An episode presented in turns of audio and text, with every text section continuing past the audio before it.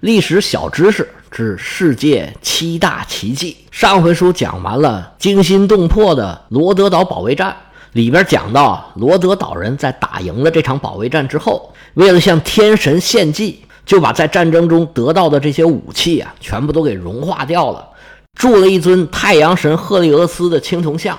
被列为世界七大奇迹。那今天我们就轻松一点，讲一讲这世界七大奇迹到底是什么。实际上，这七大奇迹的说法啊，是指古代的地中海世界的七大奇迹，它是由古希腊人提出来的。我们有些朋友呢，就觉得，哎呀，为什么没有我们中国的什么万里长城啊，什么秦始皇陵啊，什么阿房宫啊，甚至还有人说，为什么没有我们的大运河？这个我们中国人呢，没必要在乎这个东西。因为那个时候地中海世界的人，他根本就不知道中国到底是什么样子，到底有什么。当时地中海世界人了解的范围呢，它极限就到了印度那儿就算结束了。至于中国，他们知不知道这个都很可疑。就算是知道，也是影影绰绰的。就算印度，他们也只是知道印度的西部跟当时的波斯帝国接近的地方，其他的地方也是一片模糊。所以这七大奇迹里面根本就没有涉及到这些地方。咱们中国人也没有必要不服。至于有人把中国的长城列为世界第八大奇迹，这我觉得没必要啊，没必要跟他们一起比，根本就不是一样的东西，时代也不一样，性质也不一样。至于后世，也有人评什么中古时期的世界七大奇迹啊，现代七大奇迹啊，这个都是附会。把东西给归类排名，这都是人类的一种本能，是把世界简单化的一种方法。因为简单化了，这好记嘛，好理解这个世界。要不然这世界太复杂，我们的脑容量有限。为了不让自己的脑子死机，人类就想出了这种让世界简单化的方法。不过，这七大奇迹的说法既然流传的这么广，说明它还是有一定的道理的。在西方历史里面呢，这也算是一个应知应会的小常识。所以，我们讲西方历史呢，也把这东西给介绍一下。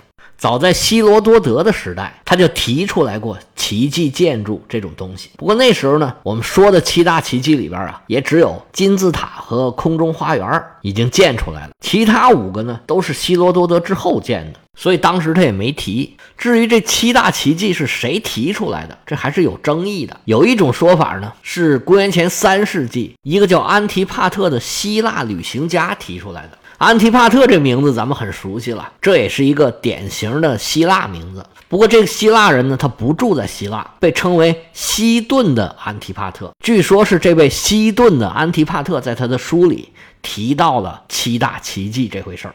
还有一种说法是，公元前二世纪的拜占庭的一位科学家，号称是力学先驱的建筑学家，叫斐罗，他提出来的。这个咱们就不深究了。那我就一个一个的介绍一下这七大奇迹。这七大奇迹呢，有五个建筑，有两个巨大的雕像。当然，有些建筑里面也有雕像，但是它不是以雕像为主，是以建筑为主的。而这个雕像呢，某种程度上来讲，也可以说是一种建筑吧，它也有附属的建筑。现在七大奇迹里面六个已经损毁了，只有一个还在，那就是我们首先要介绍的埃及胡夫大金字塔。其实金字塔不用介绍，所有人都知道。我们就简单说两句吧。这胡夫金字塔呀，是所有金字塔里面最大的一个，位置在现在埃及首都开罗西南大概十公里的吉萨高地上，是一个四棱锥的建筑，四个面呢都是等腰三角形。这大金字塔呀，原来有一百四十六米五九，但是因为年深日久啊，风化了十米左右，现在啊只剩下一百三十六米五，那也很厉害了。这大金字塔是一个粗中有细的建筑，外表看呢又雄伟又粗犷，但是它有很多的尺寸呢，你算起来都是严格的符合这个天文的历法的一些数据，而且建金字塔的这些大石头啊，都堆的是严丝合缝，确实是个奇迹。到现在我们也不能确切的知道当时这个金字塔是怎么盖的，所以有很多人怀疑它是外星人盖的。关于金字塔的研究很多很多，而且大家也都知道的很多很多，所以就不多废话了。第二个我们要说的是巴比伦的空中花园。传说里，巴比伦空中花园呢是由巴比伦的国王尼布甲尼撒二世为他的妃子所建的。他的妃子呢是米底的一位公主，因为这个王妃啊离开了家乡，患上了思乡病。那这位尼布甲尼撒二世啊就心疼自己的美人儿，看着这位美人儿成天闷闷不乐，这心里头着急呀。于是就说：“我呀修一个跟你们家一模一样的。”比你们家还漂亮的大花园你看见这花园你就不想家了。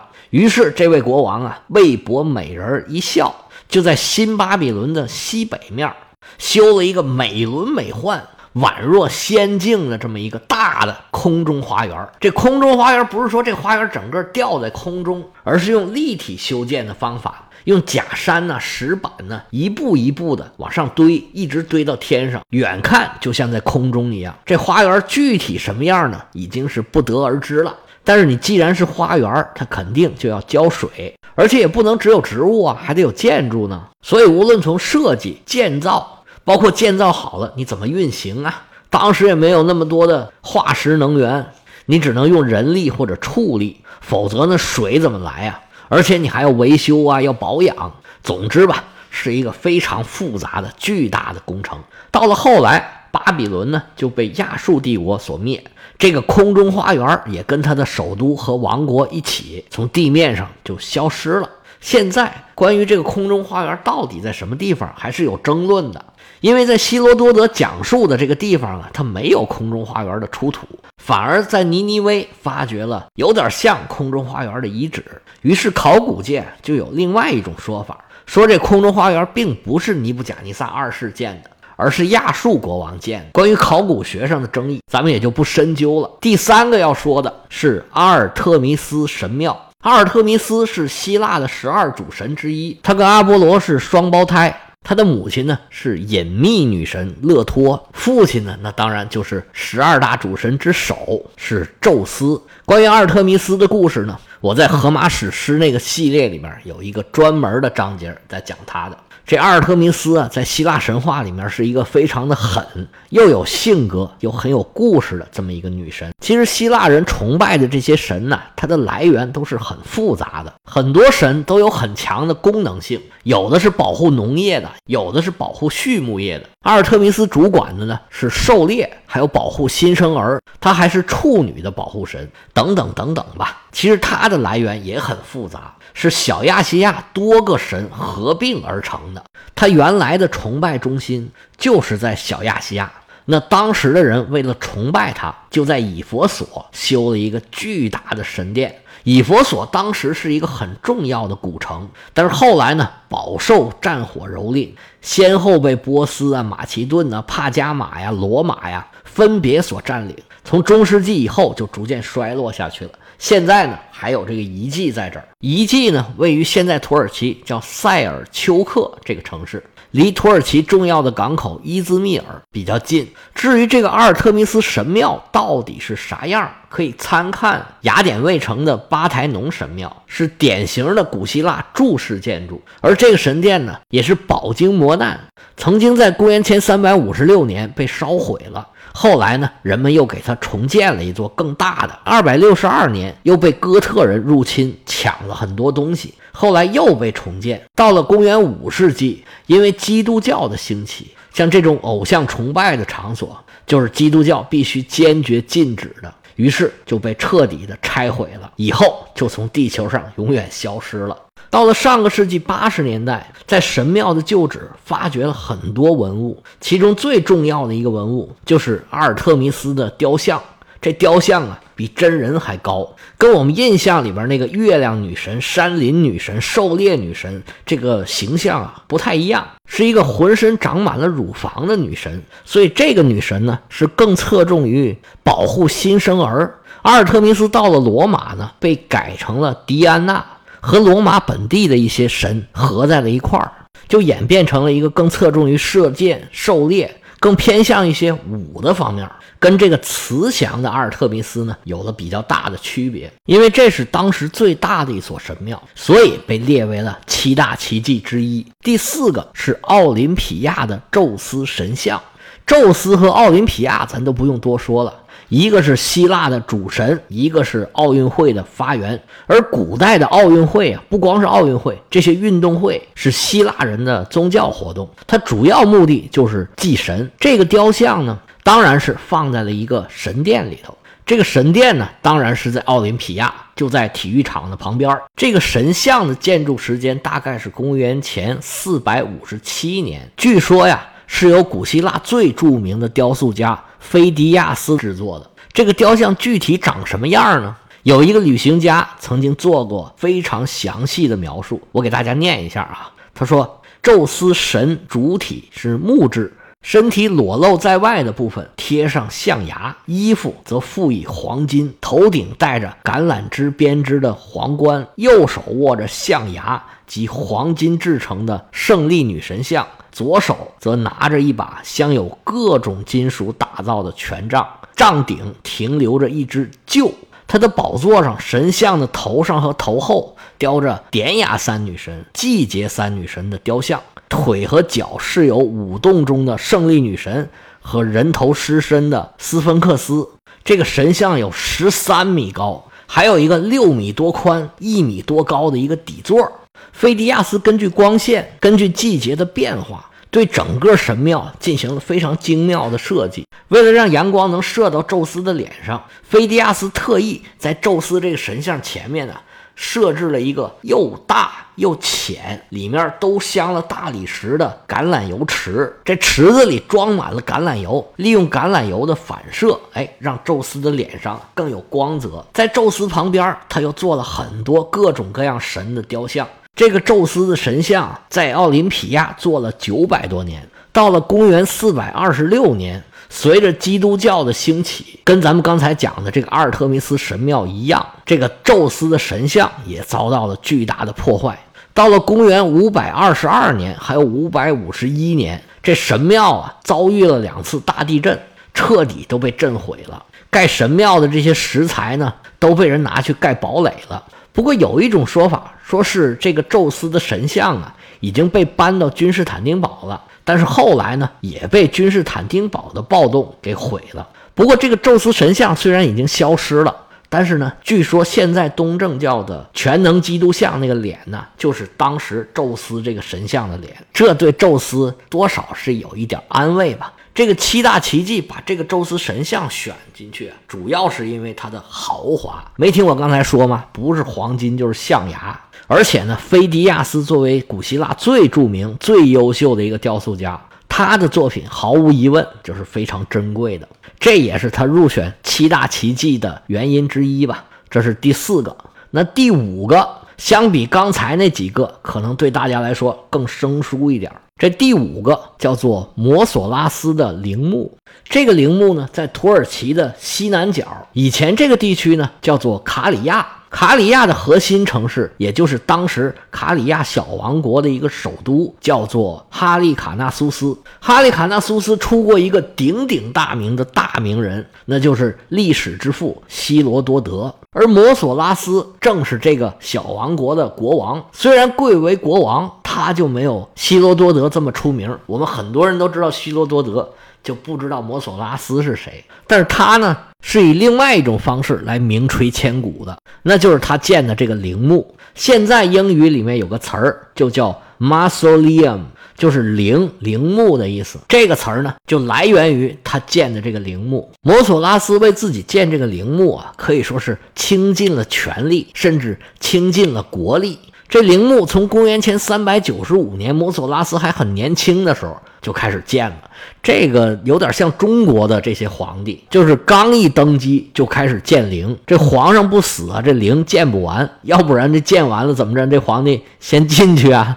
他这个颇有点中国这个皇帝的意思。而西方的这些国王啊，有很多都是现死现建，所以有很多陵墓也不是很大。你像亚历山大这样的人，他死了以后才开始建陵。而为了保鲜，还把他的尸体泡在那个底格里斯河的河水里头，结果后来还被托勒密给偷走了。所以摩索拉斯这个陵啊，就显得特别的突出。结果确实跟中国这些皇帝一样，一直到公元前三百五十三年，他都死了。这个陵还没建完。结果后来是他的王后帮他把这个陵建完了。这个陵啊，分为三部分，底下是一个非常大的台基，就是一个底座。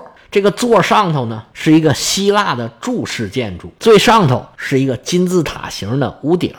这么一座宏伟壮观的陵墓，成了当地的地标式建筑。它的建筑风格也对后世的很多建筑产生了很大的影响。这个陵墓有一个很大的特色，就是陵墓里头啊有很多的雕像，这些雕像都是名家所雕。而且呢，都是写实风格的，雕的都是曾经有过的人。这个陵墓呢，因为受到了地震的影响，遭到了损坏。后来呢，又在战火里边被人家把陵墓的大理石都拆掉了，去建设堡垒去了。原来的恢宏建筑，现在只剩下残垣断壁了。不过，他的这些雕像有很多都被英国人给抢走了，在伦敦的博物馆里面还可以看见。还有呢，他在英语的词儿里面也还一直存在到现在。第五大奇迹，咱们就说到这儿，再说一说第六大奇迹，那就是亚历山大港的灯塔。这个灯塔的特点，毫无疑问就是一个字儿——高。据说这个灯塔呀。高达一百二十米，有人说这是当时世界上最高的建筑，这明显是不对的，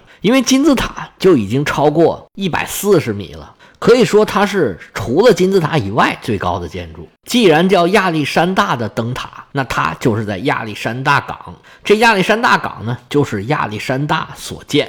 不过亚历山大并没有见过这个亚历山大港，他在埃及没待多久就走了。他打了一辈子仗，后来呢就没有再回到埃及来。是他手下的一个大将托勒密，把亚历山大港建设成为了埃及的最大城市，也是一个贸易非常繁荣，尤其在文化上特别突出的一个城市。亚历山大港的图书馆是当时规模最大的。有这么大一个图书馆，就让亚历山大成了当时整个地中海地区的一个文化中心。这个图书馆呢，在凯撒时期曾经被烧了一次，但是还是保留下来了很多书籍。这些书籍呢，有很多都被阿拉伯人给保存了。后来在文艺复兴的时候，这些书籍呢又被传回了西欧，对文艺复兴起到了很大的作用。亚历山大港的这座灯塔由三部分构成，底下呢是一个方形的结构。有六十米高，往上呢是一个花瓣形的结构，有八个花朵，有十五米高。最上头是一个圆形结构。一到晚上，里边燃烧的熊熊的烈火，可以在漆黑不见五指的海上给远处的船只指引方向。海上的船远远的看到了这里的灯光，就知道啊，亚历山大港快到了。这个灯塔呢，跟其他几个奇迹一样，也是在历次的地震和战火里边逐渐毁坏了。到了十五世纪的时候，这塔就剩下底座了。于是，当时的马穆鲁克王朝啊，为了抵御外来侵略，在灯座上盖了一座城堡。埃及独立了之后，城堡就成了航海博物馆。不过，也有人质疑这个亚历山大港的灯塔，说这灯塔纯属瞎编，根本就没有。不过，到了一九九几年的时候，随着航海啊、潜水的技术越来越好。在水下发现了越来越多的证据，说明啊，确实以前是有这么个灯塔的。这灯塔咱们就说到这儿，最后讲一讲这第七个，也就是我们刚刚讲的罗德岛的赫利俄斯巨像。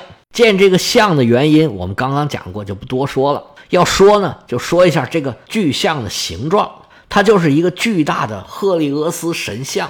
叉开双腿站在港口的两边儿船想要进港啊，就得从他两腿之间给开过去。《权力的游戏》里边的布拉福斯就是按照罗德岛进行的设定。电视剧里面那个巨大的雕像也是根据赫利俄斯雕像来做的。这个雕像啊，据说高三十三米，建了二十二年才完工。不过这个巨像呢，只坚持了五十六年，就在一次地震里头给震倒了。不过当时罗德岛人呢，把这个巨像的残骸啊还留在那儿，一直到后来奥斯曼土耳其攻占了罗德岛，才把铜像的金属都化了做武器了。行了，七个奇迹都讲完了。这七大奇迹呢，也确实代表了当时地中海世界建筑和工艺的最高的水平，也是人类的文明成果和智慧结晶。好了，今天就讲到这儿，明天我们再回到继业者战争。